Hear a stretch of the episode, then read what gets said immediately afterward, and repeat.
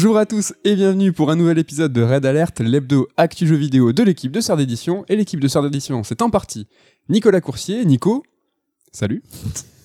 C'est en partie moi, c'est vrai. Bonjour Mehdi El Kanafi, comment, comment ça va? Ben ça va plutôt pas mal, hein, bonne semaine, euh, tranquillement. Tranquillement. Est-ce qu'il s'est passé des trucs T'as regardé des trucs T'as joué à des choses? T'as Euh. vu des choses? Des choses se sont passées. Tout à fait. Euh, non, mais écoute, là, alors on enregistre. hein. Hier, il y a eu les tests d'Elden Ring qui sont tombés. C'était un peu la folie parce Ouais. qu'on assiste à voilà, ces jeux qui sortent du lot. Il y en a genre, je sais pas, un tous les 5 ans, hein, peut-être, vraiment, où on voit qu'on a un jeu, un chef-d'œuvre du jeu vidéo, a priori. Donc, euh, je pense qu'il nous tarde de, de nous essayer. Ouais, est-ce un moment historique hein, On verra bien. Euh, Cette semaine, moi j'ai commencé la série Cuphead hein, qui est sortie sur Netflix. Donc c'est 12 épisodes de 15 minutes euh, environ. hein. Ça se fait tranquille. Ça se fait tranquille, j'ai pas terminé, j'en fais un petit par jour, c'est vraiment, vraiment trop bien. Après, j'en fais qu'un par jour parce que je trouve que c'est un côté un peu psychédélique dans les thématiques, dans le montage façon Rick et Morty, Mm. où euh, c'est un peu anxiogène. Donc, Bah, ça s'inspire des cartoons de l'époque, qui avaient un côté, une lecture un petit peu adulte. Hein. Bon, on tombe pas dans les excès non plus euh, là-dessus. Donc, euh, mais c'est pas forcément quelque chose qu'on peut conseiller aux gamins, par exemple, je pense. Non. Euh, Après, c'est ni violent, ni sexuel, ni machin, mais c'est juste que t'as vraiment un côté anxiogène où t'as de la drogue, quoi. T'as les, t'as les, ils sont complètement psychés, psychés. Enfin, c'est je, tranquille. Bah, Ken regarde ça le matin, donc euh, c'est pas si choquant que ça. Lui, il, il débute, C'est la, pas un enfant a- il dé- il débute la journée comme ça. J'en ai vu qu'un pour l'instant. Je suis. euh, c'est ouf de voir la proximité euh, visuelle entre le jeu et le, le dessin animé. Du coup, ça crée un sorte de. Là, c'est même plus du transmédia, tu vois. C'est une extension de l'univers. C'est c'est ouf. Et c'est le jeu à la base hein, qui avait ce visuel Ouais, complètement ouais, ouais. ouf. hein. Mais en fait, la pression qu'il y a, le fait que ça soit un petit peu, je trouve, euh, tu vois, tendu quand tu le regardes, ça va retranscrire une certaine forme en fait de tension que tu pouvais avoir dans les, dans les jeux. Donc ouais. T'as des clins d'œil euh, au boss, t'as certaines, t'as, t'as les niveaux en fait que tu retrouves dans les épisodes, mais en fait ouais, j'y vois un, un petit parallèle. En tout cas voilà, euh, donnez-nous votre, votre avis. et C'est Cuphead et c'est sur Netflix. Au sommaire de cette émission, il y aura deux sujets, pas de jeu euh, très précis. hein. Hmm. La boulémie des AAA et retour des jeux du passé, hein, des intitulés un peu énigmatiques. C'est Perfouras un peu là. Ouais, ouais, passe? va falloir rester euh, avec nous pour en savoir plus.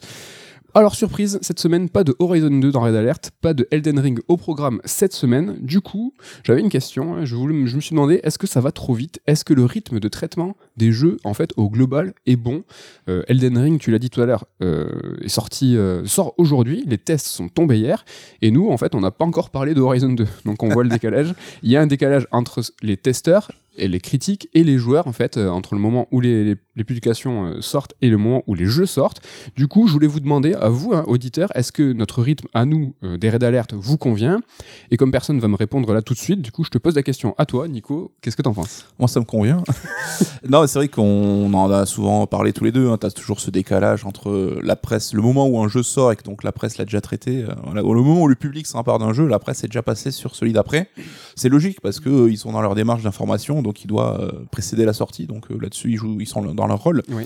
Et c'est vrai que t'as toujours ce décalage où là, nous, on commençait juste à découvrir Horizon, on savait que tout le monde recevait euh, Elden Ring Oui. ou même Gran Turismo 7 hein, qui sort que dans, dans Le plusieurs- 4 mars, Ouais. bientôt.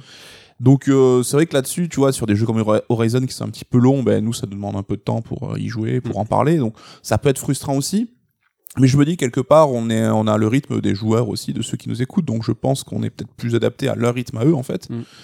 Après c'est pas, on n'est pas là en mode euh, Non, non. podcast conso. Hein, c'est que si on pouvait avoir les jeux un mois avant, Bien on sûr. cracherait pas dessus évidemment. Et c'est peut-être pas le même, le même but. euh, T'as vraiment les critiques qui sont là pour conseiller en disant est-ce que vous allez dépenser votre argent dans ce jeu? Est-ce qu'il vous correspond euh, Oui ou non? Mm. Et c'est vrai que t'as la seconde vague en fait de gens qui vont parler du jeu avec les joueurs pour dire ben là c'est le moment où on l'a tous fini, on est tous dans nos parties et en fait c'est le moment où tu as envie de partager euh, comme euh, je sais pas à la sortie d'un film au cinéma ben, c'est tu te retrouves autour d'un verre et là tu te dis ben on en parle tous sur un pied d'égalité, qu'est-ce que tu en as pensé blabli blabla. Ouais, ouais, ouais. C'est- Ben, c'est ce qu'on fait nous à midi quand on mange, on Ouais. parle de jeux auxquels on joue. Et c'est vrai que nous, on a toujours eu cette démarche de parler des jeux plutôt que. On n'est pas là finalement pour dire c'est bien, c'est pas bien, achète-le, l'achète pas. Oui, Enfin, chacun est, est apte à faire ses choix, à voir si ça peut l'intéresser ou pas. Mais c'est ça qui est intéressant, c'est que en parler quand le jeu est sorti, quand il y a l'émulation autour. C'est pour ça aussi que euh, Elden Ring, ça va être sympa de pouvoir tous euh, y être en même temps, euh, jouer là-dessus. Voilà, c'est pour ça Ken, si tu nous écoutes, hein, mais on te met la pression pour que tu joues avec nous. On fait tout en coulisses. Même la logistique, on est en train de tout prévoir pour qu'il y joue. On va voir si la pression va fonctionner. Bon, on vient de faire un petit interlude, hein, mais il y aura aussi un autre interlude, c'est l'interlude top 3. Mais avant, c'est la rubrique retour sur retour sur les ventes du jeu Gardien de la Galaxie, un jeu qu'on peut le dire, hein, qu'on a adoré. On n'a pas de chiffre précis, mais c'est une nouvelle déception pour son éditeur Square Enix. Encore une fois, après l'échec de Marvel's Avengers, en fait, Marvel, hors film du, MCU, bah, ça vend pas en fait. Les comics, on peut le dire, les comics en, en eux-mêmes, bah, ça vend pas. Qu'est-ce que qu'est-ce qui se passe en fait avec Bah, il y a que Spider-Man hein, qui est vraiment le phare dans la nuit, euh, celui qui se distingue et qui cartonne, que ce soit au ciné, que ce soit en comics, que ce soit en jeu vidéo. Après, c'est vrai que euh, voilà, ça. Enfin, je sais que dans le, le marché comics, hein, ils, ils arrivent pas à récupérer le public qui va voir les films du MCU au ciné pour en transformer ça en vente. Et ça, ils ont essayé il y a vraiment plusieurs années. Vous avez dû voir dans vos grandes surfaces spécialisées, Fnac et tout, le rayon comics, il y a peut-être 5-6 ans, il a pris de l'ampleur. Ils ont fait des vraies mises en place, en fait, en fonction des films du MCU qui sortaient, des, euh, des réassorts, enfin, des, mi- des mises en avant de certains titres comics qui étaient en lien avec le film. Oui, bah, ça continue, hein, mais c'est vrai que le comics continue, a eu mais- une espèce de bulle de 10-12 ans qui est presque en train d'éclater maintenant, en fait. Et, Exactement, ça continue, mais il y a eu un retrait. C'est-à-dire que là, dans vos Fnac, vous avez dû voir que le, le rayon comics a rediminué. Parce que, Mhm. comme tu l'as dit tout à l'heure, ils n'arrivent pas, en fait, à, à choper, à recruter ces fans de films en disant, ben regardez, l'univers est... Enfin, pas, c'est pas l'univers étendu, mais ces, ces héros, ils viennent de quelque part, ils viennent des comics, et peut-être que ça peut vous intéresser. Après, en ce qui concerne Square Enix plus précisément, je pense que bah, les gens avaient été un peu échaudés par Avengers, qui avait été une déception, et le jeu qui est pas terrible, hein, on va pas se le cacher. Je pense que Gardien de la Galaxie a payé ça, et qu'il a payé aussi son marketing. Enfin, je me rappelle à l'E3, n'a pas été grandement emballé par ce qu'on avait vu. C'est vrai que le trailer nous avait pas spécialement emballé. Ouais, et puis, ouais, je pense qu'il y aura quand même euh, le bouche à oreille. Ils commencent déjà à dire qu'ils font des promos et que le jeu commence à se vendre un petit peu par ce biais. Donc, je pense que c'est un jeu qui va gagner avec le bouche à oreille, avec le temps. Mais euh, bon, c'est vrai que la licence Marvel chez Square Enix a dû leur coûter un paquet. Je suis pas sûr qu'ils en soient pleinement satisfaits pour l'instant. En quoi. tout cas, ils vont trimer dans un précédent Red Alert. On avait parlé des lancements. C'est vrai quand tu rates ton lancement, c'est toujours compliqué de- d'inverser la, la balance. quoi. Ouais. Enfin, ça veut En tout dire. cas, si euh, le jeu vous branche, vous êtes curieux, n'hésitez pas à l'essayer. Il est vraiment super cool, euh, bien écrit, fun. L'un des coups de cœur pour nous de l'année dernière. Ouais, c'est pas une révolution en termes de gameplay pur, mais l'ambiance est super, la DA est trop cool. Il y a des Euh, choses très très bien faites Ouais. en, en termes de narration, d'humour, euh, de présence des personnages. Franchement, c'est très très sympa. Retour sur un autre, hein, sur euh, le top 3 de la semaine dernière, dans lequel nous vous parlions de nos envies de voir d'autres jeux en HD 2D. On a appris depuis les coulisses du choix de Square Enix de faire Live Live en HD 2D en premier. Alors, en gros, ils avaient une shortlist euh, qui a été présentée avec plein plein plein de jeux et ils ont conclu que Live Live était le choix le plus pertinent pour commencer. Ok, et il faut savoir que Actraiser était en seconde position alors qu'il vient de ressortir remaké. Je pense qu'on C'est connaît pas la chronologie, mais peut-être que cette liste-là, ça date d'il y a 2-3 ans et qu'ils ils se sont dit, bon, mais finalement, Tracer, on va faire un vrai remake. Mais c'est vrai que Foot Live Live en top de leur liste, c'est courageux, tant mieux, mais c'est surprenant, quoi. Nous, on l'a salué, on a dit là, là, il y a quelques semaines, on a dit mais vraiment c'est trop bien le patrimoine, faire connaître ces jeux qui sont pas sortis du Japon Mhm. du tout, les traduire, les transformer graphiquement pour que tout le monde puisse en profiter, c'est génial. Mais d'imaginer qu'il y, a- ait eu une shortlist avec je sais pas Chrono Trigger au pif et que il y ait Live Live en premier, je trouve ça vraiment ultra courageux.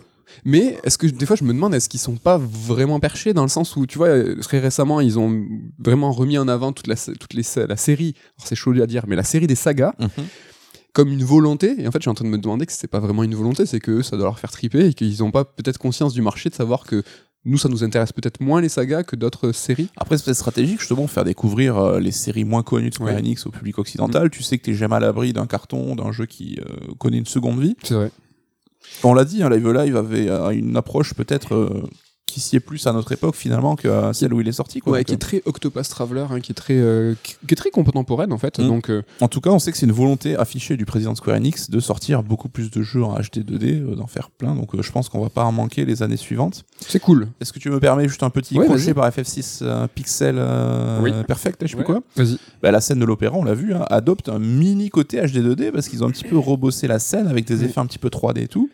Euh, Il y a le chant de Céleste qui va être doublé, je crois, en 6 ou 7 langues, dont le français. dans le français Alors ça va être cool parce qu'évidemment c'est la scène, la scène culte de FF6, celle qu'on attendait tous de, se- de retrouver.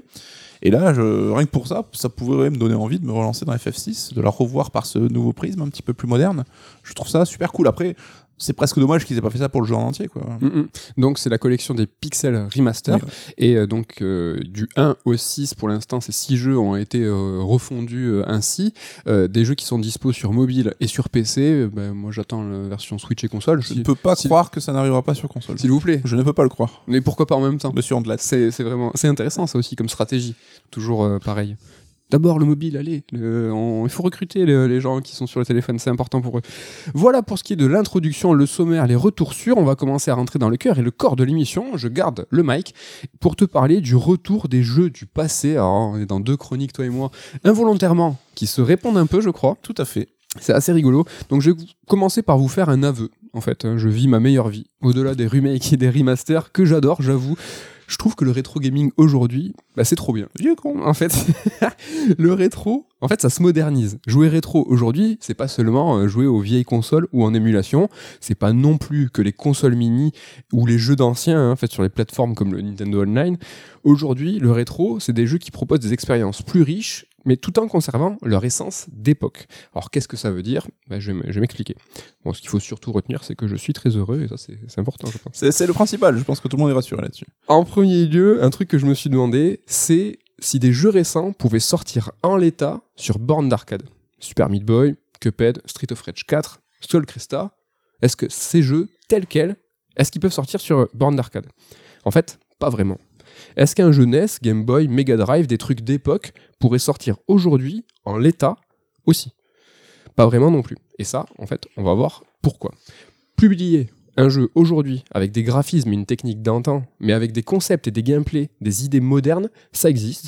Ça s'appelle le néo-rétro, hein, en, gros, hein, c'est pas un terme officiel, c'est pas déposé par l'INPI, à l'INPI, mais bon, on va dire ça comme ça. C'est pas nouveau, et si vous avez jamais joué à The Messenger, à couper ce podcast et filer réparer cet affront. Ou Shovel Knight. Ou Cheval Knight, exactement. Donc l'idée avec la chronique, hein, c'est d'essayer de comprendre en fait comment ça marche avec deux exemples d'actu, Sifu et Infernax. Donc c'est chouette, hein. on a un petit peu raid alerte, hein. on, on, fait pas que recycler ces deux jeux. J'ai eu peur. Donc le néo-rétro, c'est remettre en avant une époque révolue du jeu vidéo, mais agrémentée de choses qui n'existaient pas à l'époque. Justement, c'est de la nostalgie augmentée comme la réalité, mais euh, façon nostalgie. On va commencer avec Sifu, le jeu des Parisiens de chez Slowclap. Alors, avec Sifu, si tu prends du recul sur comment est construit le jeu, en fait, c'est un beat'em all d'arcade, euh, mais avec quelques particularités qui vont venir masquer le fait que ce n'est qu'un jeu d'arcade. Alors, je dis ça sans aucune malice, pas péjoratif du tout quand je dis que ce n'est qu'un jeu d'arcade. Alors en fait, il y a plusieurs systèmes qui vont venir enrichir et complexifier la macro de Sifu pour la rendre plus intéressante et plus contemporaine. Bon, je respire un coup, je vais essayer de vous expliquer le système de mort d'un Sifu. Alors attention, accrochez-vous les cocos. Alors dans Sifu, dans Sifu, t'as deux compteurs. Ouais. T'as deux compteurs. T'as un compteur de mort qui augmente d'une unité à chaque fois que tu meurs. Make sense. Normal. T'as un compteur d'âge. À chaque fois que tu meurs, ton âge augmente à la hauteur de ton compteur de mort. Alors, donc indexé l'un sur l'autre. Exactement. Tu as 20 ans, tu meurs une fois, ton compteur de mort passe à 1, tu as 21 ans. Tu remeurs, ton compteur de mort passe à 2, donc tu as 21 ans plus 2, tu as 23 tu clames en boucle, et donc ton compteur de mort arrive à 6 par exemple, donc tu prends 7 ans d'un coup. Tu peux passer par exemple de 33 ans à 40 ans d'un coup dans cette situation. Il y a aussi, ça va pour l'instant. Ouais, je trouve ça très clair. T'as aussi un système avec 5 médaillons, mais en fait, on s'en fiche. Tu penses pas à ça. En fait, c'est pas des continues, c'est juste du maquillage, c'est du folklore. Ce qu'il faut retenir, c'est que tous les 10 ans, ta vie baisse et ta force augmente. Tu tapes plus fort, mais tu deviens plus fragile. Dernier truc important, une fois que tu arrives à 80 ans, tu meurs. Ça va? Ça va. Voilà, j'ai terminé. Bon, tu l'as constaté, Sifu, c'est pas vraiment évident à expliquer. Moi, j'ai posé le truc. Hein. C'est arrivé entre midi et deux d'essayer d'expliquer entre nous. C'était pas si clair. En tout cas, je sais pas si j'ai réussi à l'être. C'est complexe, mais c'est normal parce que c'est ces systèmes en fait qui vont apporter de la profondeur, de l'épaisseur au jeu et qui va l'éloigner d'un titre d'arcade basique. Ce que propose Sifu, ça va plus loin qu'un système simple de vie et de continu. Et donc, hormis ce système de vie chelou, hein, Sifu, c'est une structure de jeu d'arcade classique. Il y a 5 niveaux, 5 boss, un jeu qui, si tu gères, peut se terminer en moins de 2 heures. Oui, mais seulement si tu gères. Mais c'est ce que j'ai fait. c'est vrai.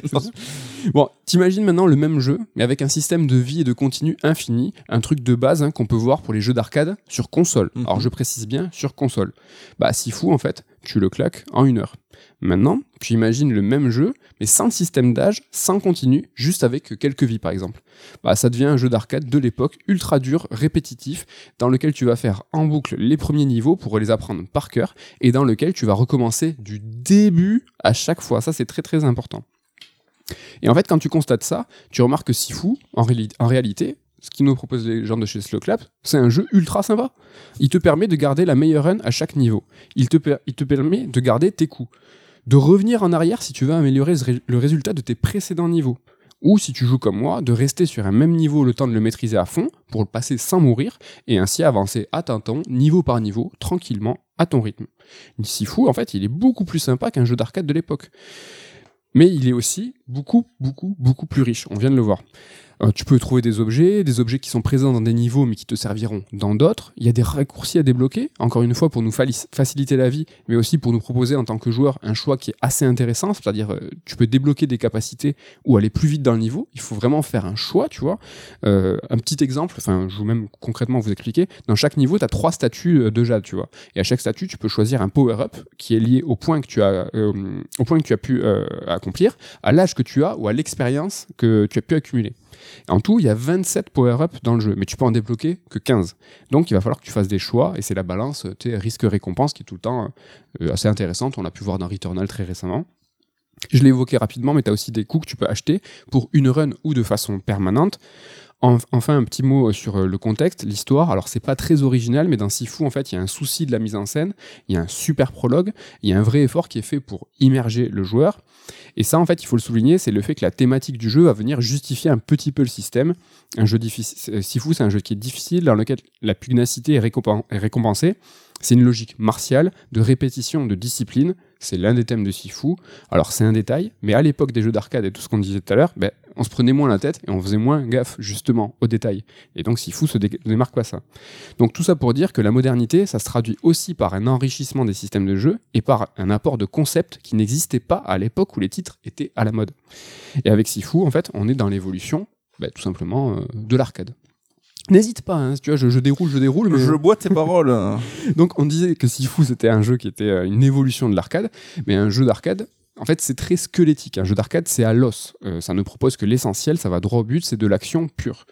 Du coup, quand je parle d'évolution pardon, et que j'y appose la modernité, est-ce que c'est pas un peu contradictoire, tu vois? Donc on va tester ensemble un petit truc, quelque chose.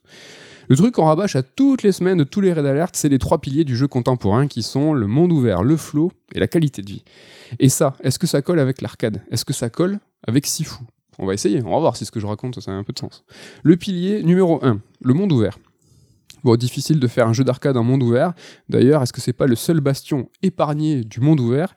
Faire un jeu d'arcade en monde ouvert, je pense que c'est impossible. Et surtout, c'est pas très malin dans le sens où euh, tu vas pas t'embêter te, à développer un monde hyper grand si tu vas devoir euh, faire, faire en sorte que ton joueur va faire un petit niveau pendant, je sais pas, une ou deux minutes. Oui, ça aurait peu d'intérêt pour le coup. Ça serait assez bizarre. En tout cas, euh, si un jour il y a un contre-exemple, ça serait rigolo.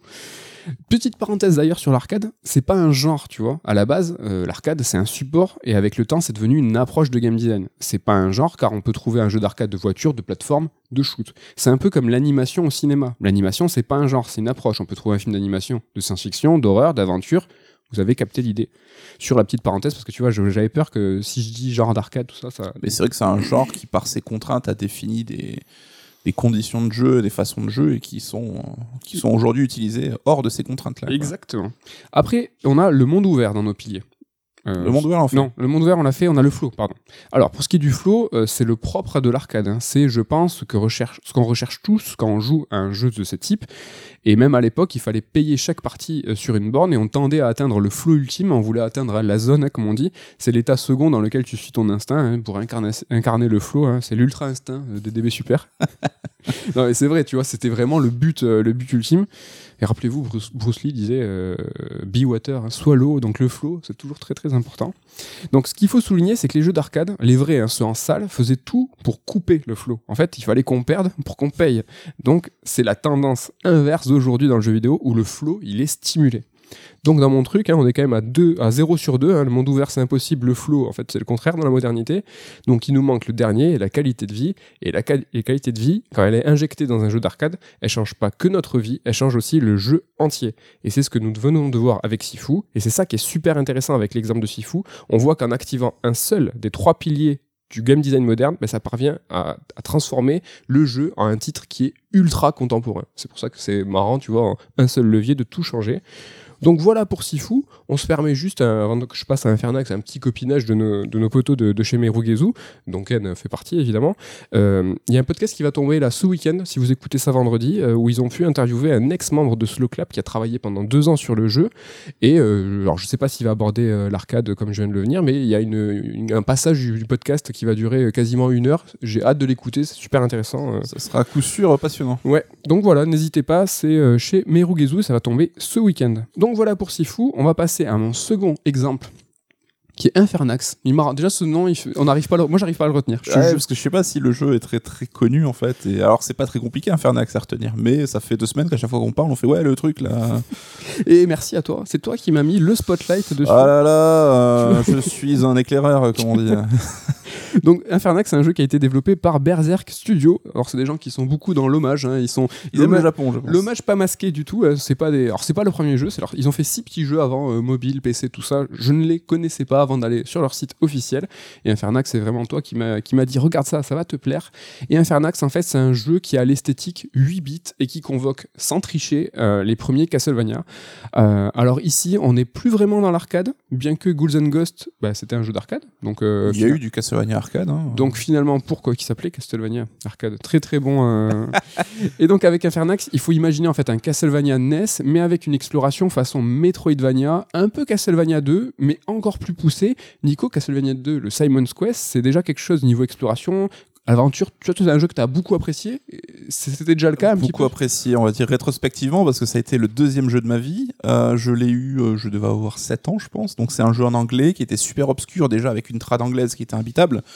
Je pense que je ne l'ai jamais, enfin, je suis certain que je l'ai jamais fini, et je pense que malgré tous mes efforts, je n'aurais jamais pu le finir parce que c'était beaucoup trop compliqué pour mon, mon âge. Donc il n'avait pas une prétention Metroidvaniesque euh, qu'ont eu les prochains, les suivants Castlevania, mais il y avait déjà quelque chose, un petit peu d'aventure. Ouais, ça plantait quelques graines, hein, à Ouais. savoir par exemple que tu n'avais pas un scrolling imposé, tu pouvais partir à droite ou à gauche, tu avais des villages et selon certaines conditions, genre tu as exploré un village la nuit, il se passait certaines choses, le jour d'autres choses, et fallait tu avais besoin d'objets pour aller débloquer des accès à certains autres niveaux.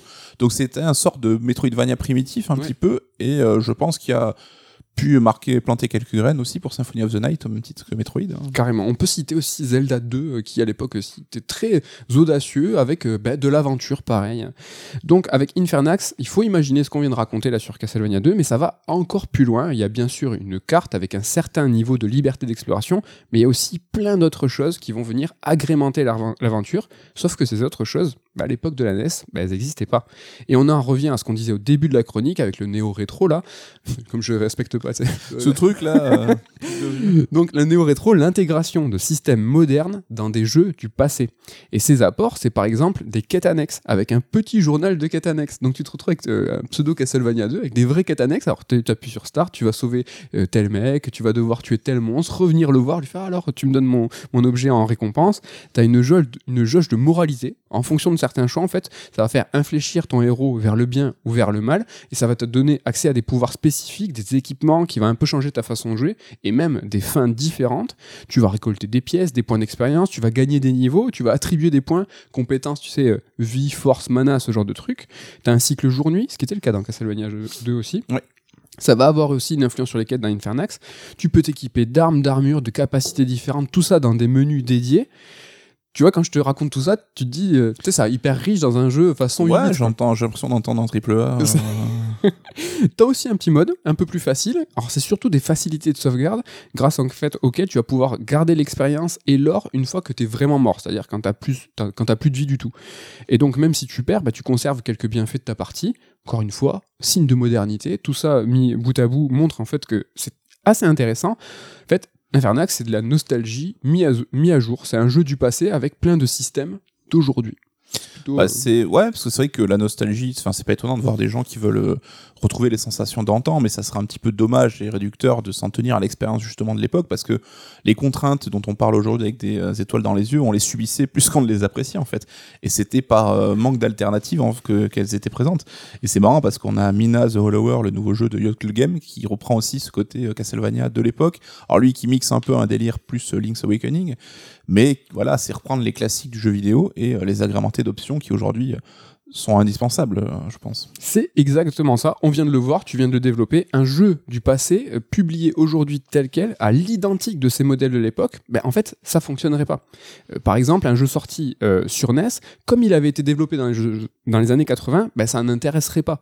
Pour preuve, les jeux de, Yo- de Yacht Club Games, c'est la série des Shovel Knight qui Ah apporte là là, on est connecté. bah en fait, tu vois, les Shovel Knight, c'est vrai, tu peux dire, ah, c'est dans son jus, mais quand tu regardes vraiment dans le détail, il y a plein de systèmes, il y a des formules de jeu qui vont agrémenter agrémenter, tu vois, le- la plateforme classique. Oui, oui, c'est beaucoup plus souple. euh. Exactement. Et tu as parlé de Mina the Followers, en fait, façon GBA cette fois, et ça semble aller dans cette direction. Mm. Il y a quelques let's play là qui ont été dévoilés euh, par. Franchement, ça a l'air de partir vraiment dans cette, ce délire de c'est comme à l'époque, mais t'inquiète, c'est quand même beaucoup plus moderne. Et justement, ce- on prend ce même postulat. Est-ce qu'un jeu d'arcade tel quel, comme s'il sortait en salle euh, d'arcade, est-ce que ça fonctionnerait aujourd'hui? Bah, ça fonctionnerait pas euh, tout simplement car le contexte, en fait, il a évolué. Jouer à un jeu d'arcade hors d'une salle d'arcade, bah, ça n'a pas trop de sens vis-à-vis du gameplay qu'on te propose. Alors tu vas me dire, oui, mais la première vague de jeux, Neo Geo, Saturn, tout ça. Je sais que tu vas me dire ça. Je dis oui, les arcades perfectes, bien sûr. Les portages des jeux d'arcade à la maison. C'était des excellents jeux, c'est vrai, mais ils étaient surtout reconnus pour leur qualité technique avant tout. La qualité technique des bornes d'arcade était à l'époque, tu vois, la référence, c'était les Rolls. hein. Et parvenir à simuler à la les- parvenir à les simuler à la maison, bah, ça constituait l'argument suffisant. C'était ça l'attrait principal, te dire, bah, je suis chez moi, je joue à un jeu d'arcade comme si j'étais à l'arcade, mais j'ai pas à mettre les pièces. Donc finalement, tu avais un système de jeu qui était, euh, alors pas anachronique, mais pas co- ça correspondait pas parce que tu étais chez toi, donc euh, tu pouvais appuyer sur Start et continuer à l'infini. Mais le fait que ça soit des, des claques graphiques techniques, bah, ça suffisait pour dire, ben non, le jeu, euh, c'était trop bien quand même. Alors des contre-exemples, est-ce qu'il y en a? T'as les jeux de voiture, c'est vrai. Même si le genre, il a connu sa mue avec Gran Turismo, justement l'époque de la transition entre salle d'arcade à la maison, où euh, vraiment ça a mis tout à plat. Gran Turismo, il a essayé de réfléchir le jeu en disant, ben, est-ce qu'il y a un mode, entre guillemets, aventure, quelque chose à vous proposer au long cours, alors qu'avant, que ça soit simulation ou très très arcade, ben, le jeu de voiture, ben, c'était euh, dans, les, dans les cabinets, comme on dit. Le jeu de baston, est-ce que c'est une exception?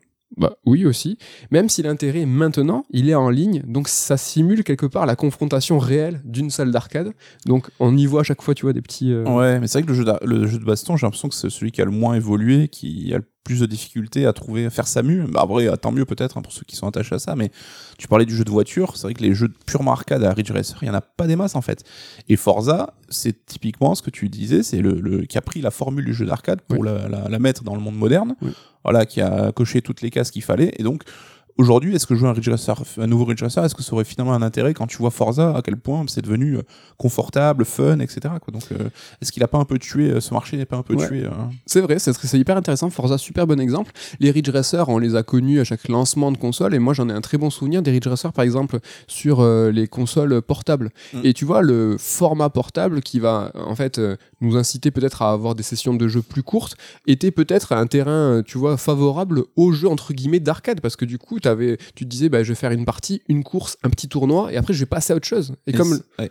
Et c'est marrant, c'est que justement, ces jeux un peu les héritiers, c'était les jeux de drift. Là, je sais que tu es passionné par oui, ça. bien sûr. Bah, c'est souvent des, des trucs mobiles euh, un peu claqués en fait. Et tu fais ta course euh, avec en faisant des drifts. Ouais. Et ça dure 3 minutes et t'es content et tu passes à autre chose. Donc tu dis, on reste sur le format mobile en fait. C'est ça. Ouais, encore une fois, les mobiles, hein, c'est l'avenir euh, du jeu vidéo.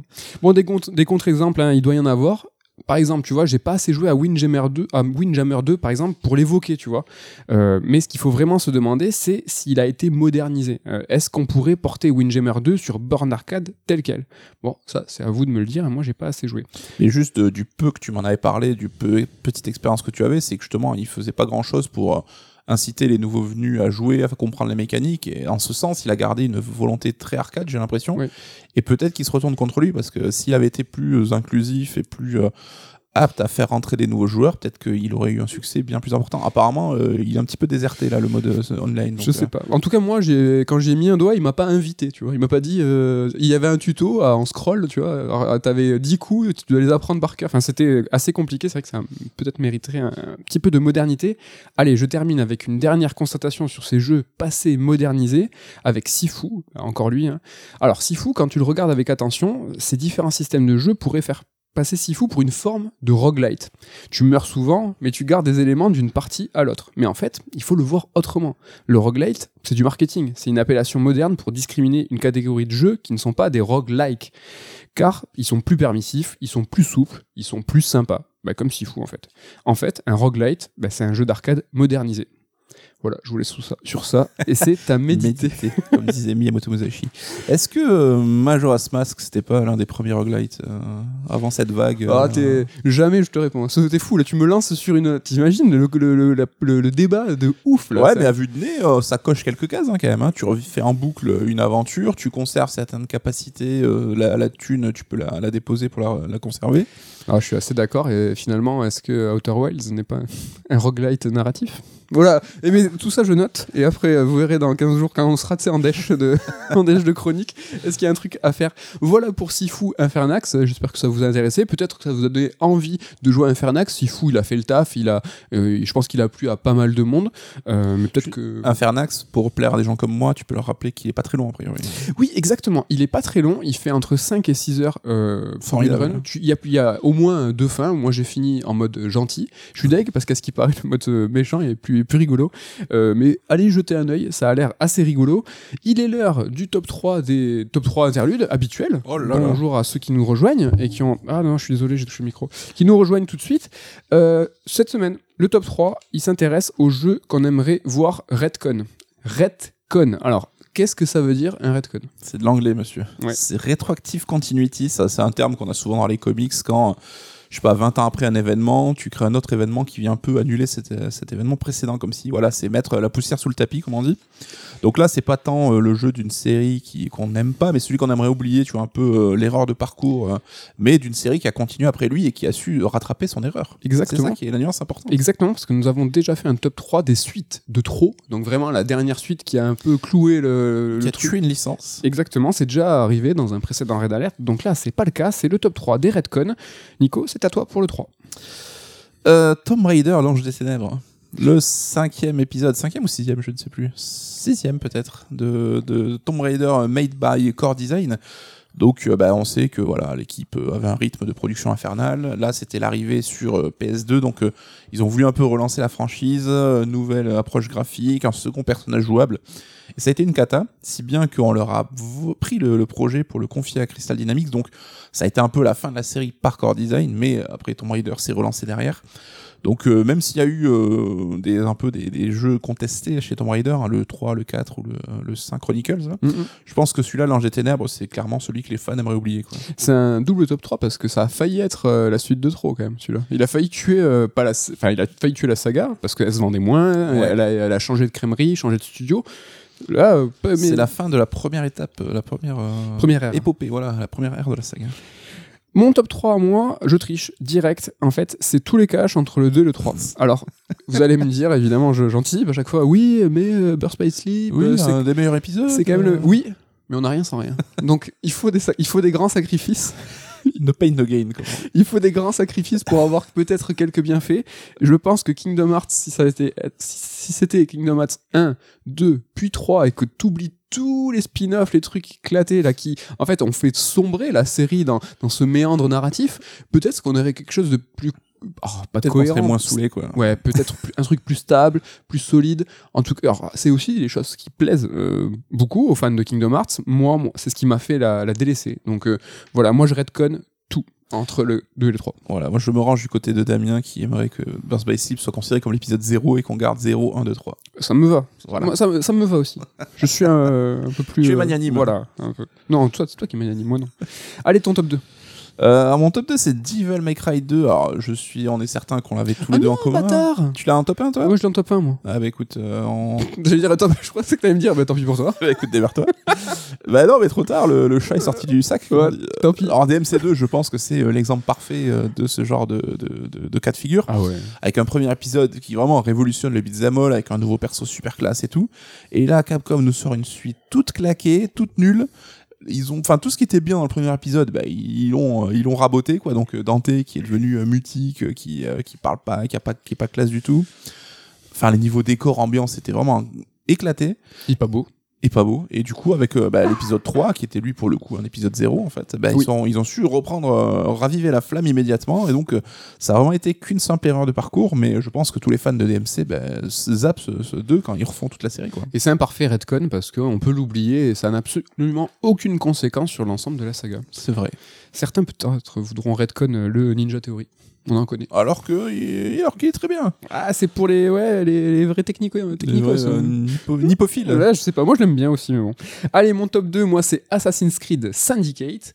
Pourquoi? Alors, au-delà du fait que c'est peut-être le moins bon de tous les Assassin's Creed, c'est le, le- le premier Assassin's Creed que j'ai abandonné, alors que j'ai fait Rogue, enfin, non, Assassin, non, vraiment j'ai poncé, hein, j'ai fait Assassin's Creed 2 sur DS, le meilleur Sonic euh, like, n'hésitez pas à le tester. Mais surtout, pourquoi je le redcon? Parce que ce Syndicate, il a tué quelque chose, c'est-à-dire que ils ont, avec Syndicate, traité la révolution indus- industrielle, ils ont fait l'ère victorienne, ils ont fait Londres, et tout ça, c'est gâché. C'est-à-dire que là, on peut pas espérer aujourd'hui un nouveau Assassin's Creed à Londres dans cette période, à moins que, ben, à moins qu'il redcon pour de vrai en disant, bah, il a jamais existé, il est nul, euh, allez, on le refait. Mais je pense que ça n'arrivera pas. Il y a peut-être trop, il y a trop de choses à faire avant de, de le remaker lui. Ou... C'est vrai que c'était un cadre très très prometteur et Ah euh, ouais, laisse tomber.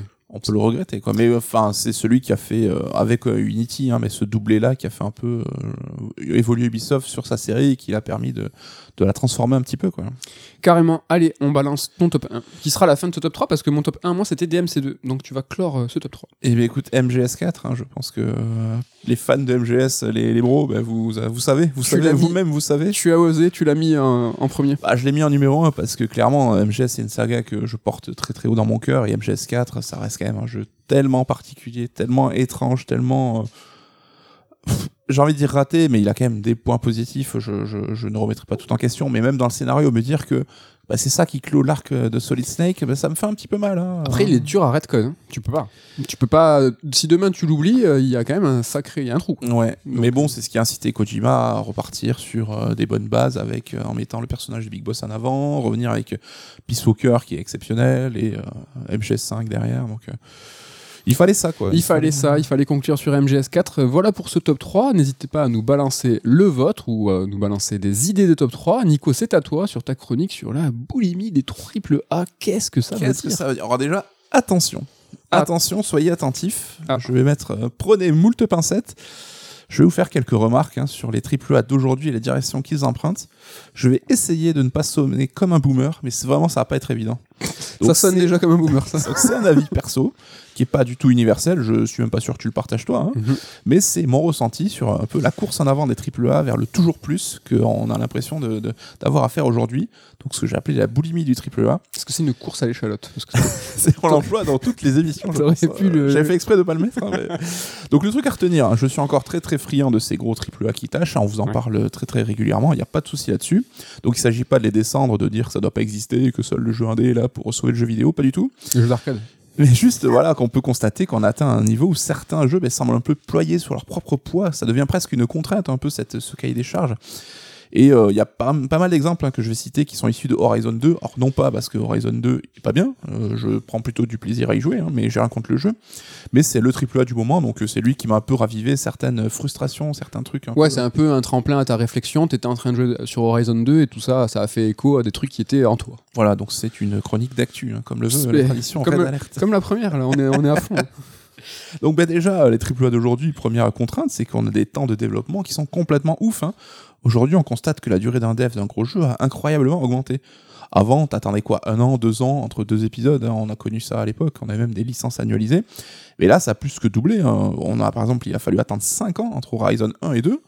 Et entre Breath of the Wild et sa suite, ça sera au moins 5 ans. Parce qu'on ça y est, on Ouais. va passer le cap euh, maintenant. Donc ça sera peut-être 6 ans, peut-être 7 ans. Je veux pas apporter la poisse, mais on ne sait pas encore quand le jeu va sortir. Et même euh, après autant de temps, en fait, hein, ces gros jeux, quand ils sortent, bah, ils sont souvent buggés, ils ont souvent des soucis. Donc euh, le patch Day One, c'est même plus euh, de la coquetterie, c'est devenu un impératif. Il y a même, on voit Elden Ring, hein, la communication a, dit, ben, attendez d'avoir installé le patch Day One avant de prendre des captures, avant de montrer le jeu. On le recommande fortement parce que bah, sinon le, le jeu a un petit peu des soucis. Et nous, en tant que consommateurs, on se dit du coup, est-ce que le jeu, je dois y jouer à la sortie tout de suite parce que c'est là où j'ai envie d'y jouer? Ou est-ce qu'il vaudrait mieux attendre un petit peu, 3, 4, 6 mois, que tout soit corrigé pour que bah, l'aventure soit pas vraiment gâchée là-dessus Un an et demi avec Cyberpunk. Exactement, c'est le cas de figure le plus emblématique. hein. Cyberpunk, dont le vrai lancement se fait quand même un an et trois mois après la sortie initiale, ça a été le délai nécessaire pour avoir un jeu propre. Et je dis propre parce que il y aura toujours des bugs hein, dans les AAA, tu peux pas les éradiquer complètement. Mais là, on atteint un niveau voilà où c'est correct, où c'est un petit peu dans la moyenne. C'est inévitable. Le, le, Comme le- dirait le- l'agent Smith. Non, mais le scope de ces jeux est tellement énorme, et tu vas sûrement y revenir, c'est que c'est inévitable. Tu peux pas en fait faire en sorte que le jeu soit euh, propre ou enfin, propre, c'est possible, mais pas nickel. Quoi. Mais voilà, tout ça pour dire que le jeu aurait mérité un an et demi de plus de dev, alors que déjà, il en a pris euh, des années et des années. hein. Donc euh, finalement, bah, les joueurs, ils y gagnent pas au change, parce qu'on se retrouve avec des jeux qui sont un petit peu euh, branli-branlo. Et les devs, surtout, bah, ils se retrouvent euh, pris dans des, dev- des développements sans fin, avec des crunchs de malades, pour au final, bah, fatalement décevoir un petit peu à la sortie. hein. Donc ça, c'est déjà assez compliqué. Toujours dans le même ordre d'idée, on constate que la durée de vie de ces jeux solo, bah, tu parlais de, de scope, hein. là je Oui. parle des jeux solo hein, hors RPG, hors euh, jeux multi-MMO, etc., hein, a aussi pas mal augmenté. hein. Donc là, euh, on voit déjà les jeux en monde ouvert qui, étaient, euh, qui sont devenus majoritaires aujourd'hui. Bah, ils ont donné cette habitude aux joueurs avec, par exemple, une inflation entre le premier Assassin's Creed, hein, que vous pouvez faire en 15 heures à peu près, et le dernier, voilà, là, que j'ai fini moi perso en 65 heures, sans trop trop avoir creusé les à côté, donc j'aurais pu passer beaucoup plus de temps. Donc 15 heures, 65 heures, l'inflation elle est quand même assez raide en 10-15 ans. Mais idem pour les jeux d'action-aventure solo comme Last of Us 2 ou God of War, donc le reboot, qui atteignent bah, pas loin des 20 heures, voire des 30 heures de jeu. Oui, oui. C'est quand même assez étonnant. On est loin des 10-12 heures des jeux solo d'il y a quelques années, qui était un petit peu la norme. Donc euh, là aussi, le scope, il a carrément explosé. Donc évidemment, il y a des contre-exemples. On peut par exemple citer Halo Infinite, même si là, c'est plus dû à des contraintes de dev Ouais, qu'à une volonté affichée. Donc là, Halo Infinite, c'est quoi? 12 heures, 10-12 heures? Donc il y a des contre-exemples, mais on voit que les jeux solo AAA, ceux qui sont un peu à la pointe, hein, comme les jeux Sony notamment, ben, eux, on est plutôt dans l'inflation là-dessus. quoi. Et même quand le jeu est terminé, eh ben, c'est pas fini. Parce que tu as droit à du contenu supplémentaire après lancement, que ce soit des mises à jour gratos, des mises à jour payantes, donc les DLC, les extensions. Et encore une fois, je reprends le- l'exemple d'Assassin's Creed Valhalla, qui est déjà très très long. Ben, il s'est vu agrémenter de contenu euh, supplémentaire non-stop depuis sa sortie et avec en plus au moins trois extensions qui demandent 35 heures minimum chacune pour être fait. Donc là, voilà, on atteint des, des- des sommets. Enfin, C'est des jeux, quoi. C'est des petits jeux. c'est des petits jeux, mais ça crée, ouais, ouais, ça crée cette sorte de régularité. Et le pire, c'est que cette augmentation de durée de vie, bah, elle est souvent artificielle en fait, avec beaucoup de contenu de remplissage, des points d'intérêt nuls. On les a tous vus sur les cartes euh, des- de ces jeux-là, avec ces points d'interrogation qui servent un peu à rien, des quêtes annexes qui sont souvent dispensables, pas très intéressantes. Je parlais de Lost Judgment la semaine dernière, qui est un jeu que j'ai encensé, hein, et à juste titre. Et les quêtes annexes sont cool parce qu'elles apportent justement cette caution un peu décalée que le jeu n'a pas de base, qui est très très sérieux, très très dark. Mais euh, ce qui est quand même euh, assez à noter, c'est que elles ont, ces quêtes annexes ont droit à moins de budget, c'est-à-dire que les dialogues ne sont pas doublés et la mise en scène elle est réduite à sa plus simple expression. Là on est vraiment dans le niveau d'un jeu PS1 avec champ contre champ. euh, tu sens que c'est pas là où l'argent est allé, quoi, même si elles ont quand même des qualités. Donc globalement, bah, les standards de durée de vie, ils ont augmenté, ils ont même explosé, on pourrait le dire. Et on pourrait penser, bah, c'est peut-être une bonne nouvelle pour le joueur. hein. Tu payes ton jeu euh, le même prix, tu as beaucoup plus de temps de jeu là-dessus. Il y en a qui aiment s'immerger sans fin dans des jeux sur de long terme, hein, et il y en a qui passent peut-être leur vie sur Assassin. Ils adorent ça, donc c'est cool. Je sais qu'à titre personnel, c'est quelque chose moi qui me plaît pas plus que ça, mais bon, ainsi soit-il quoi. Mais c'est un argument, excuse-moi, c'est un argument qui a été euh, important euh, quand on était plus jeune, en tout cas, c'était le prix que tu vas payer euh, vis-à-vis de l'expérience qu'on va te donner, il faut en avoir pour son argent. Et euh, c'est vrai que l'âge des joueurs, du joueur moyen va augmenter. Euh, nous, on fait peut-être moins attention de se dire, ah ben je vais payer un jeu 70 balles, finalement je vais y jouer 20 heures. Ce qui compte pour nous, c'est un- une certaine forme d'équilibre. Il faut Mm. que les développeurs nous donnent une histoire qui est solide. Après, s'il y a du, plus ou moins 10 heures, on s'en fout. Ce qu'on veut, nous, c'est que l'histoire soit cohérente, tout ça. Mais euh, c'est un argument qui, pour certains, est important et qui a encore de la valeur aujourd'hui de bah, moi, je paye mon jeu, bah, je veux que derrière ça, ça assure. Quoi. Je, veux, je, veux, je veux jouer. Quoi. Ouais, mais on s'en rend peut-être pas compte, mais cet argument-là, c'est qu'on le paye en fait, parce que euh, c'est ça qui a conduit à l'inclusion de modèles économiques un petit peu relous dans nos jeux. Alors ça commence avec les DLC, on a eu droit maintenant au Season Pass, hein, où tu payes d'emblée un prix d'entrée assez fort pour plusieurs mois de contenu, ou même les microtransactions, et voire demain peut-être des NFT dans le jeu. Bah tout ça en fait, euh, on peut trouver ça dégueulasse, mais c'est un moyen pour l'éditeur d'aller chercher de l'argent parce que le prix euh, de base d'entrée de gamme de son jeu bah, lui permet pas de recouvrir euh, les devs énormes que ça, que ça requiert. Quoi. Donc Ouais. euh, il faut bien aller chercher la thune parce que les jeux aujourd'hui sont devenus des chantiers pharaoniques de développement. Quoi. C'est clair. On en parlait aussi, euh, je crois, la semaine dernière, l'aspect visuel des jeux. C'est quand même aujourd'hui, on a atteint un niveau qui est quand même ouf graphiquement, ce qu'on voit, c'est dingue. hein. Mais tous ces détails, hein, c'est vraiment un soin maniaque qui est apporté à la modélisation, à chaque truc. Mais à quoi bon, en, finalement? Parce qu'on l'a dit, évidemment, j'ai rien contre les beaux jeux. hein, je veux pas dire que je fais un recul là-dessus, mais on passe des fois tellement vite dans certaines sections, on prend pas le temps de, s'apesantir là-dessus. Alors, Il y a des joueurs qui sont plus ou moins contemplatifs. Je pense tous les deux, on n'est pas les derniers pour s'arrêter, pour mater un, une- un paysage, mais t'as forcément des zones que tu squeezes où t'as des millions de détails qu'on verra jamais, qui ont demandé des heures et des heures de dev et qu'on passe comme ça sans même les regarder.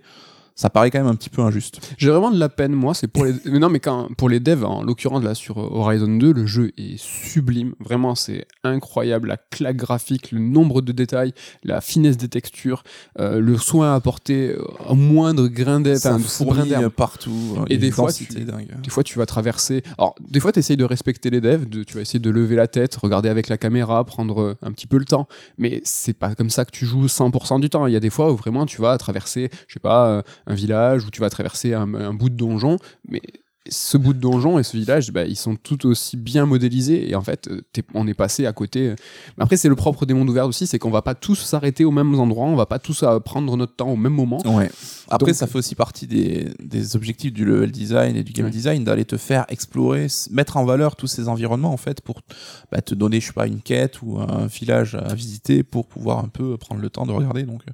mais c'est vrai que ça paraît parfois un peu euh, décalé, quoi, ce, ce, ce- les rapports investissement et temps qu'on peut y passer. Et même, euh, enfin, là, j'ai vu des gens qui disaient qu'ils avaient fini le jeu, il restait la moitié de la carte à, voir, euh, à visiter. Donc, c'est dingue. Mais ça, c'est, tu parlais tout à l'heure euh, d'inflation, de grossissement en fait, de ces durées de vie, de ces tailles de cartes, hein, où en fait c'était toujours le plus gros, le plus grand, le plus long.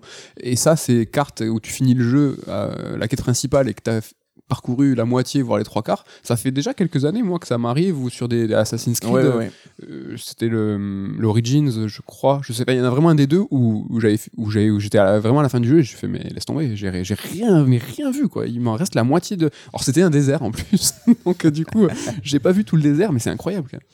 C'est dingue. Passons maintenant un petit peu au gameplay. hein. Donc, euh, chacun de ces gros AAA se voit imposer un cahier des charges qui a tendance un peu à s'unifier avec le temps. Donc, il faut un aspect RPG, donc avec euh, des montées de stats, etc., Ouais. des points de compétences que tu peux dé- euh, dépenser, un système d'infiltration pour pouvoir un peu varier l'approche de jeu, un arbre de compétences gigantesque avec moult capacités à débloquer. Alors, je généralise évidemment, mais c'est vrai qu'on voit que beaucoup de jeux solo aujourd'hui ont cette approche. Et ces différents aspects, ils sont en fait parfois assez survolés. hein. donc euh, tu te retrouves plus avec des superpositions de couches de système sur le système, qui au final bah, gagnent en complexité, mais pas vraiment en intérêt. On sait qu'Assassin, on a souvent parlé d'un développement par brique, où ils rajoutent une idée, une brique dans un jeu, qu'ils vont réutiliser dans un autre jeu, couplé à l'ajout d'autres briques, et en fait, tu as une sorte d'amalgame chelou. Et le jeu, il a tellement de composantes à disposition qu'il peut même plus t'imposer de toutes les utiliser, parce qu'il sait que ça sera pas possible pour tous les joueurs. Donc euh, tu peux jouer un jeu en passant complètement à côté, je sais pas, d'une de ses composantes. C'est clair. Là, je vois dans Horizon 2, il y a une compétence, un arbre entier dédié, dédié au piège. Moi, c'est quelque chose que j'utiliserai pas du tout, et je sais que je vais pas du tout m'en servir, quoi. Donc Ouais. là-dessus, c'est quand même un petit peu dommage. Ce qui fait aussi que bah, le jeu, il doit te faire t'imposer des tutoriels qui sont super relous parce que il a tellement de choses à t'expliquer bah, que ça devient long, ça devient intrusif, ça devient longué. Et c'est relou, enfin, on en parlait aussi. Les prologues, euh, ouais. Les prologues des jeux, aujourd'hui, c'est devenu une tannée. Euh, quel jeu aujourd'hui arrive à nous prendre dès le début? Ouais. Même Horizon 2 qui démarre mieux que le premier, mais il y a quand même les deux premières heures qui sont vraiment loin d'être passionnantes. Ça, c'est dommage. C'est la complexité de ces mondes ouverts, en fait, d'offrir une liberté d'action, mais aussi une liberté d'approche, en fait. C'est que chacun va aborder le jeu de façon différente. Il y en a un qui va, joueur qui va être plus action, l'autre qui va être plus piège, l'autre plus euh, infiltration. Et euh, c'est ça, on parlait encore une fois de scope tout à l'heure, c'est que là, le scope, il s'élargit parce que c'est de plus en plus complexe, il y a plus en plus de choix et de potentialités. Et c'est là où c'est, ben, ça- c'est- tout devient plus dur, en fait. C'est une, Ouais. Mais c'est aspect, une vois, à gaz, quoi. L'aspect RPG, il sera jamais aussi intéressant et poussé que dans un vrai RPG. L'aspect infiltration, ça sera jamais aussi poussé et intéressant que dans un jeu d'infiltration. C'est sûr- mais ça, c'est sûr. Au parce que- final, est-ce qu'on y gagne? Parce que ça reste quand même très superficiel, quoi. Ben, c'est l'ensemble des efforts qui pourraient être alloués à faire une chose très très très bien. Et donc du coup là c'est un petit peu délité en fait où chacun va faire enfin, chaque brique comme tu disais tout à l'heure de game design va, va être en fait élaborée au mieux au plus possible en fonction du budget des équipes tout ça quoi. Après c'est mais l'approche je pense qu'il y a vraiment un rapport monde ouvert qui est, qui est important et qui est complexe c'est que c'est quelque chose qui plaît. Et euh, ça, ça plaît aux gens d'aller où aux joueurs d'aller où ils veulent et d'approcher le jeu comme ils veulent. Après c'est vrai que c'est peut-être des philosophies euh, qui nous nous parlent un peu moins c'est vrai Mm. que nous notre façon de jouer au, au jeu monde ouvert s'approche beaucoup de je sais pas d'une approche très narrative façon euh, triple Le A jeu linéaire. je sais pas, le ouais, nous on joue à Horizon comme on joue peut-être à Last of Us. Si tu nous filmais en let's play, ça ressemblerait à ça. Ça va très peu, en fait, on, on sort pas trop du rail quoi. C'est vrai. Je parlais des arbres de compétences, justement, est-ce qu'on peut s'arrêter deux secondes dessus hein. Parce que souvent, ils vont même restreindre des capacités essentielles au jeu derrière des points de compétences à débloquer. Ouais. Là, j'ai entendu, j'ai pas joué à Dying Light 2, mais beaucoup de tests parlaient de la glissade qui se débloque après 10 heures de jeu. Tu vois, la glissade qui est un move super simpliste que tu dis, le père, ton perso a pas besoin d'apprendre à l'utiliser, c'est quelque chose qui est naturel et qui ça se débloque plus tard. Je sais que dans Assassin's Creed Odyssey, ils avaient euh, compartimenté le moindre mouvement et en faisant des points à débloquer et euh, jusqu'à tard dans le jeu. Donc c'est des mouvements fondamentaux qui sont accessibles et qui ont aucun sens d'être cachés comme ça derrière. Et surtout, ton arbre de compétences, il contient beaucoup trop de techniques en fait. Au final, t'en as même la moitié que tu oublies que tu les as parce qu'il y en a beaucoup trop. Et on est tous pareils, on va finalement s'en servir de deux ou trois et qu'on va poncer et on va laisser tomber les autres. Moi, j'ai souvent euh, les yeux au ciel quand je vois ces arbres de compétences infinies. euh, je pense que les devs et les studios, ils disent c'est chouette, regardez toute la, richesse que je vous propose. Et ils commencent à avoir l'effet inverse de t'es au début du jeu, tu fais waouh, tout ça, ou ah, vraiment, je vais même pas. Déjà d'un, tu ne verras pas tout. Euh, T'as tout ça en face de toi, c'est une montagne. Et euh, c'est vrai que peut-être privilégier quelque chose qui est un peu plus restreint, quoi. Enfin, moi, je me rappelle du dernier Assassin Valhalla où tu as une constellation d'un arbre de compétences qui est gigantesque. Et ça me, à chaque fois que j'avais des points de compétence, c'était la tannée d'aller me dire, allez, faut que j'aille les dépenser. C'était pénible. Et je faisais presque un moment random, quoi. Je suivais une ligne Ouais. parce que ça me saoulait d'aller euh, inspecter pendant 10 plombes quelle capacité pour être intéressante. Que dans Cyberpunk aussi, l'arbre de compétences était imbitable. Tu Oui. savais pas trop qu'est-ce que t'apportait chaque euh, capacité. C'était pénible. FF10, on s'en rappelle, parce que c'était ce fameux sphérié qu'on imagine, ou en tout cas qu'on imaginait euh, hyper grand. Aujourd'hui, regardez-le, c'est une blague. Euh, Et je pense que c'est une source d'inspiration, notamment pour Assassin, mais de tous ces systèmes de compétences modernes. hein. Oui. Il y a quand même des contre-exemples, évidemment, et là je vais citer Breath of the Wild, qui est un petit peu, euh, un petit peu le- une nouvelle voie du jeu vidéo à explorer. Là, les outils, ben, on te les donne dès le début en fait. On t'apprend à t'en servir dans le plateau du prélude, et après on te lâche. Et tu vas progresser par la maîtrise de ces outils et la manière de les combiner. Donc là, je pense que c'est le plus intéressant, l'approche la plus intéressante, parce qu'on te fournit tout dès le début, on te montre comment ça, ça comment tu peux t'en servir, et c'est le fameux dicton on apprend un homme à pêcher et ça. il pourra se nourrir toute sa vie. Donc euh, là-dessus, c'est là où bah, ça, ça suscite un petit peu aussi ton intellect et que c'est quand même le plus intéressant, quoi. Parce que, oui, c'est le plus intéressant, mais c'est sûrement, euh, j'imagine, le plus complexe, parce que c'est un. T'as pas le droit à l'erreur. T'as pas le droit à l'erreur, et c'est une, une création de monde qui est euh, systémique, où tout, en fait, a une, logique, et tous les éléments vont se répondre, et vont surtout répondre aux joueurs. On en parle souvent, nous, dans les mondes ouverts, l'expérience qu'on peut avoir dans ces mondes ouverts, c'est-à-dire que le monde nous répond rarement, en fait. T'as plein de choses, t'as plein de possibilités, t'as plein de coups, on parle d'arbres de compétences, tout ça, mais en fait, ta relation dans le monde, elle est souvent, euh, elle est souvent un peu vaine, c'est souvent, en tout cas, euh, illuso- illuso- illusoire, quoi. Et là, euh, Breath of the Wild, c'est l'un des contre-exemples. On n'a pas encore eu le temps de jouer Elden Ring, mais euh, de ce jeu où ton action a une conséquence réelle sur le monde dans lequel tu vis, quoi. Mm. Ça, c'est le, le plus dur, quoi. Et toutes ces compétences, évidemment, il faut pouvoir les déclencher à la manette. Donc ça entraîne des maniabilités et des systèmes de commande de plus en plus complexes.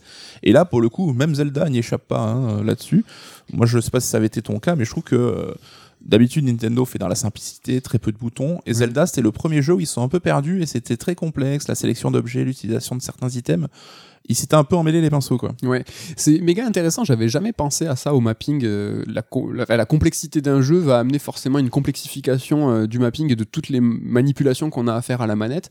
Et euh, j'ai déjà lu et entendu des devs qui disaient que c'était vraiment un enfer et que finalement il manque des boutons. Il manque. Et tu vois, maintenant on est dans certains jeux à venir aux associations de boutons en fait où tu vas devoir appuyer sur une gâchette, une direction et ça, ça, ça, ça préfigure peut-être déjà d'un problème. Quoi. Et c'est que- marrant parce qu'on dit souvent que par exemple FIFA ou Call of c'est des jeux très grand public. Pourtant, enfin si vous êtes des joueurs de FIFA ou de PES, je pense que c'est un des jeux qui sollicite le plus les combinaisons de boutons et chaque bouton sert à quelque chose. Enfin nous qu'on a passé pas mal de temps à doser PES dans notre jeunesse, Oui. c'est quand même euh, dingue la, la somme de, de choses à retenir et la somme de combinaisons à faire quoi. Donc c'est pas, enfin le problème de l'accès à la manette est pas forcément là où on le pense quoi. Ouais, mais tu vois, NBA 2K, euh, à côté de FIFA, c'est un mode easy. Quoi. Enfin, NBA 2K est beaucoup plus dur. euh, moi, je trouve que c'est un, enfer et c'est un- une- une- ils ont poussé la simulation à un niveau, je trouve, complètement incroyable. Et là, pour le coup, on reconnecte euh, Horizon 2 hein, avec par exemple cette paravoile, hein, le substitut Oui. paravoile qui fait son apparition. Moi, je trouve ça un petit peu absurde parce que donc, on saute le perso, on fait sauter le perso avec le bouton euh, croix, on déclenche la paravoile avec le bouton carré, qu'il faut même laisser euh, appuyer une petite seconde pour que la paravoile se déclenche. Et une fois en l'air, bah, si on veut atterrir et donc annuler la paravoile, on appuie sur un troisième bouton rond. Donc une seule action nécessite en fait d'appuyer sur trois boutons. Et là aussi, bah, c'est- pénible, c'est pas instinctif, c'est relou. Ouais, mais ça va dans ce que tu dis de complexifier presque pour complexifier, ça, il y, a- un manque de sens. Un autre exemple, hein, donc euh, quand on est suspendu à une corniche, tu as trois options qui se, posent à toi. Tu as un bouton pour se laisser tomber, donc là c'est le bouton carré, je crois. Un autre pour sauter en arrière, donc euh, là c'est le bouton rond. Et un dernier pour grimper, c'est le bouton X. Et maintenant, alors je sais pas si c'était dès le début ou s'il y a une petite image, mais j'ai remarqué ça hier, c'est quand tu es suspendu, tu as un petit euh, pop-up qui s'affiche avec euh, euh, carré pour euh, lâcher, rond pour tomber, pour, pour sauter en Je arrière. crois que c'était déjà le cas en tout cas. Mais euh, Parce que ça montre bien que c'est pas instinctif et que t'as pas, t'es pas habilité à, à retenir ça. Enfin, En tout cas, ils l'ont répété. Dans le jeu, ils l'ont répété longtemps. hein, et ce qui sous-entend aussi, c'est que, alors c'est pas instinctif, certes, mais c'est surtout qu'il y a tellement d'éléments et tellement de systèmes que même si tu es attentif, ou même au bout de 15 heures, tu l'auras oublié et qu'il va falloir qu'on te le rappelle. Enfin, il y a vraiment quelque chose d'important dans le jeu vidéo. Pour moi, c'est super fondamental, c'est la mémoire musculaire. Quoi. Et c'est pour ça que moi, je peux pas jouer à plusieurs jeux en même temps, contrairement à toi qui est une, une machine.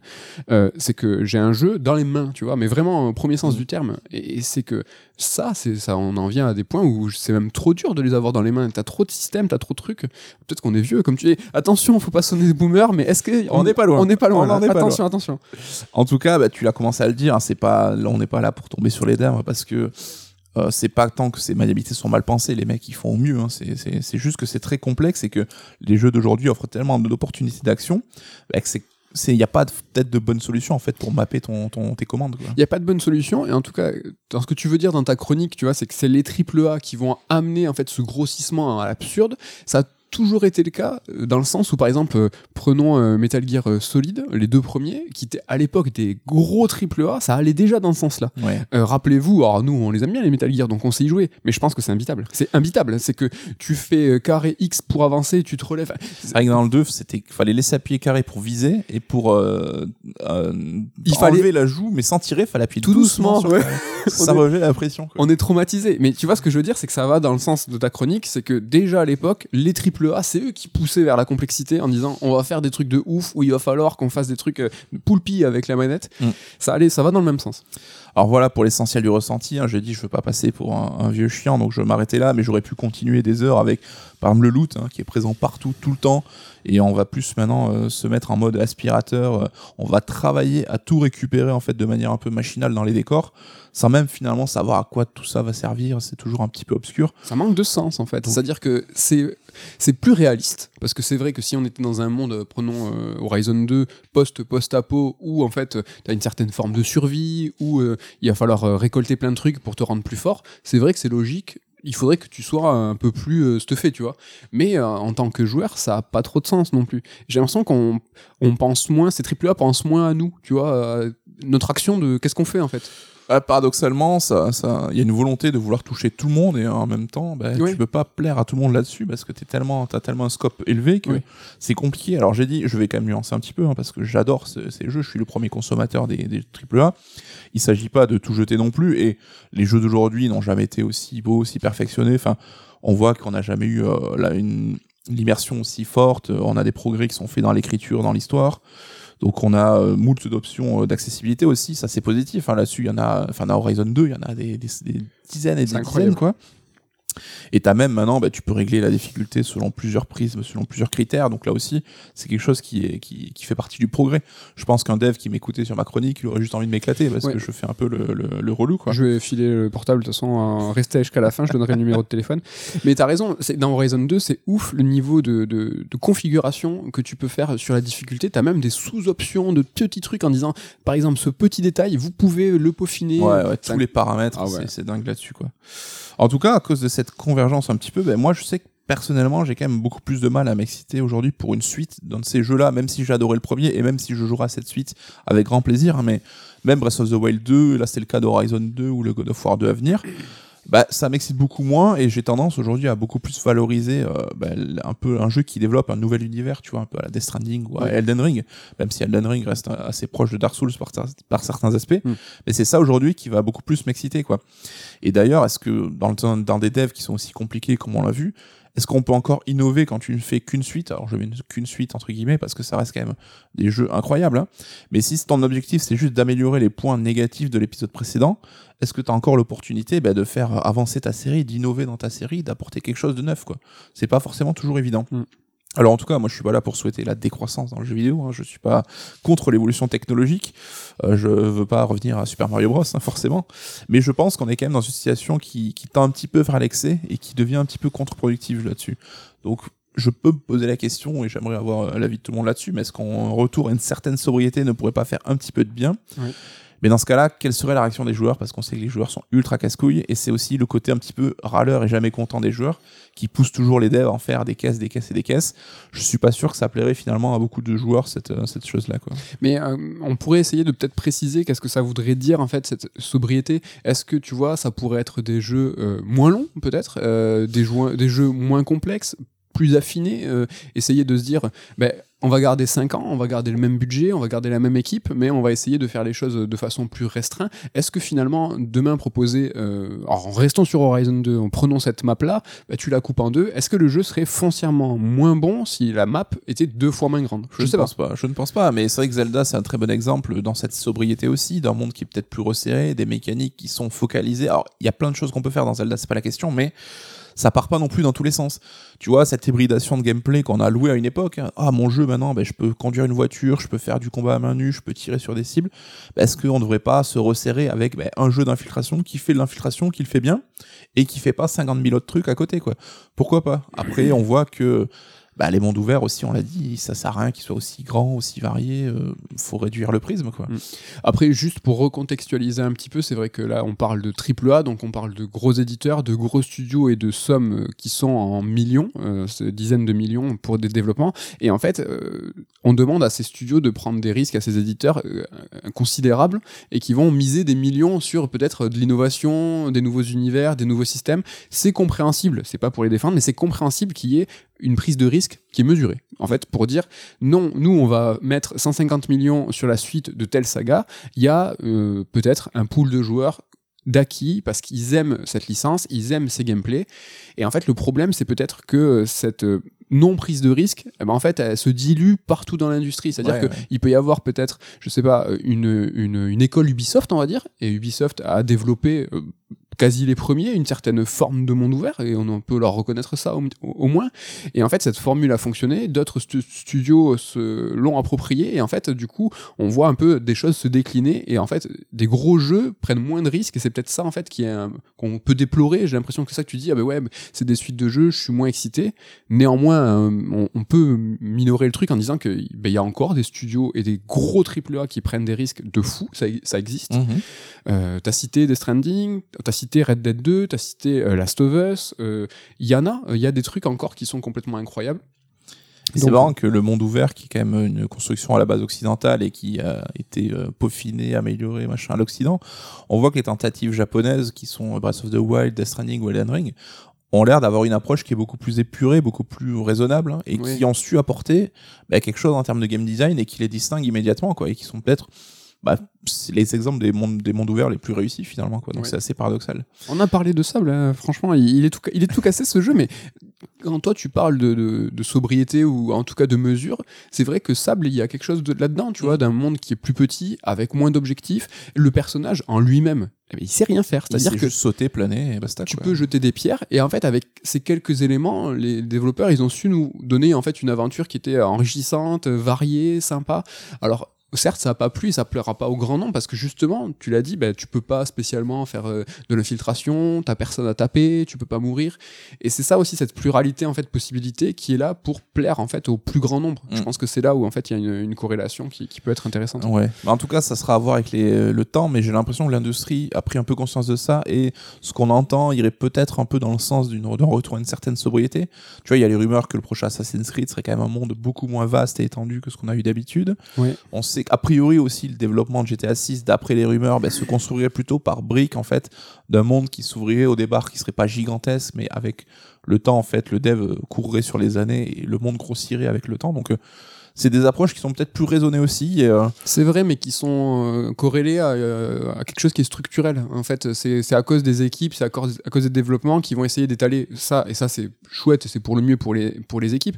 Mais sur Assassin's Creed, en fait, ce qui se dit, c'est qu'il prépare Infinity. Infinity qui sera un plus ou moins un jeu service sur, euh, sur le, le long cours. Euh, GTA 6, qu'est-ce que ça va être? Est-ce que ça va être, tu vois, plusieurs briques de standalone euh, Ouais. pour euh, Call of Duty? On a entendu des rumeurs comme quoi le Call of Duty, pas de 2022, mais de 2023, va sauter. Et en fait, c'est parce qu'ils ont ils auraient remarqué que les jeux premium en fait faisaient de la se cannibaliser entre eux et donc du coup ils ont remarqué que finalement un jeu euh, premium s'il sortait et qui était développé avec du game as a service avec du, du traitement au long cours en fait faisait plus d'argent et en fait t'as pas besoin de, de claquer donc finalement tu sais, c'est des conséquences structurelles Ouais. qui vont peut-être pas forcément dans notre sens enfin dans On n'est pas encore sorti. euh, ouais, on n'est pas sorti euh, c'est quoi du sable de cette euh, de l'eau? Des ronces. Dieu. Et de grand-mère défaussée. Mais écoute, c'est cool en tout cas pour les triple A. Et oui, je disais au tout début de l'émission que involontairement nos deux chroniques se répondaient parce qu'en fait, moi je dis les jeux d'arcade, les jeux de l'époque, en fait, se arrivent aujourd'hui de façon contemporaine en s'enrichissant. Et toi, tu dis que les gros, en l'opposé total, c'est-à-dire que les gros jeux, les triple A, les plus gros budgets de l'industrie mériteraient de dégonfler. Mm. En fait, on arrive, et finalement, ça se répond parce que ça serait trouvé pas une certaine forme d'unicité, mais un un, point d'équilibre équilibre. hein, peut-être mais c'est pas illogique que les devs indés justement rajoutent de la complexité à Bah leur ouais. jeu là où les autres auraient tendance peut-être à être allés trop loin Calmez-vous. Tout est voilà, bien fait. je pense. mais vraiment j'insiste sur le côté ouais je veux pas passer pour le mec qui râle et qui dit que c'est que de la merde c'est vrai qu'on a plus euh, enfin j'ai plus dénoncé que je n'apporté de solution mais voilà c'était un petit cri du cœur Petit cri du cœur. Merci pour ta chronique. Qu'est-ce que tu nous prépares pour la semaine prochaine? Je n'en ai aucune idée Eh bien, écoute, ça fait plaisir. Peut-être. Or, on sait pas. On- on- si tu veux bien que je me greffe que je me greffe Non. à ta chronique Non, moi, je- alors, euh, on va faire Horizon 2. Est-ce qu'on fera un raid alert spécial Horizon 2 qui n'est pas un EX C'est-à-dire qu'on va pas spoiler. Alors tout ça, si vous n'avez pas le lore des podcasts, c'est compliqué à comprendre. Mais voilà, revenez la semaine prochaine. Il y aura sûrement de l'Horizon il y a 2. de quoi te parler une heure d'Horizon 2 quoi qu'il en soit Voilà. Et pour ce qui est de Elden Ring, hein, on sait, c'est l'actu, ça vient de tomber, tout ça. Ça sera sûrement pas dans un raid alert, ou peut-être ce sera dans un raid alert, mais sur un point très précis. Tu vois, peut-être comme Sifu, là où c'était un point, c'était pas une critique de Sifu, Mhm. un point très précis de, de, de- de Elden Ring. Elden Ring, voilà, ça sera un EX avec l'équipe où ça, on va spoiler de partout, traitement sur deux heures du jeu. Ça sera début avril par contre. Voilà, ça sera- qu'on va attendre de pouvoir tous euh, le poncer. On attend que Ludo soit là aussi. Donc, euh, mais ça va être cool. Ça va être Ça cool. va être carrément ça, vous aurez le temps aussi de le penser de votre côté. Exactement. En fait, ce qu'il faut retenir, c'est qu'on vous attend.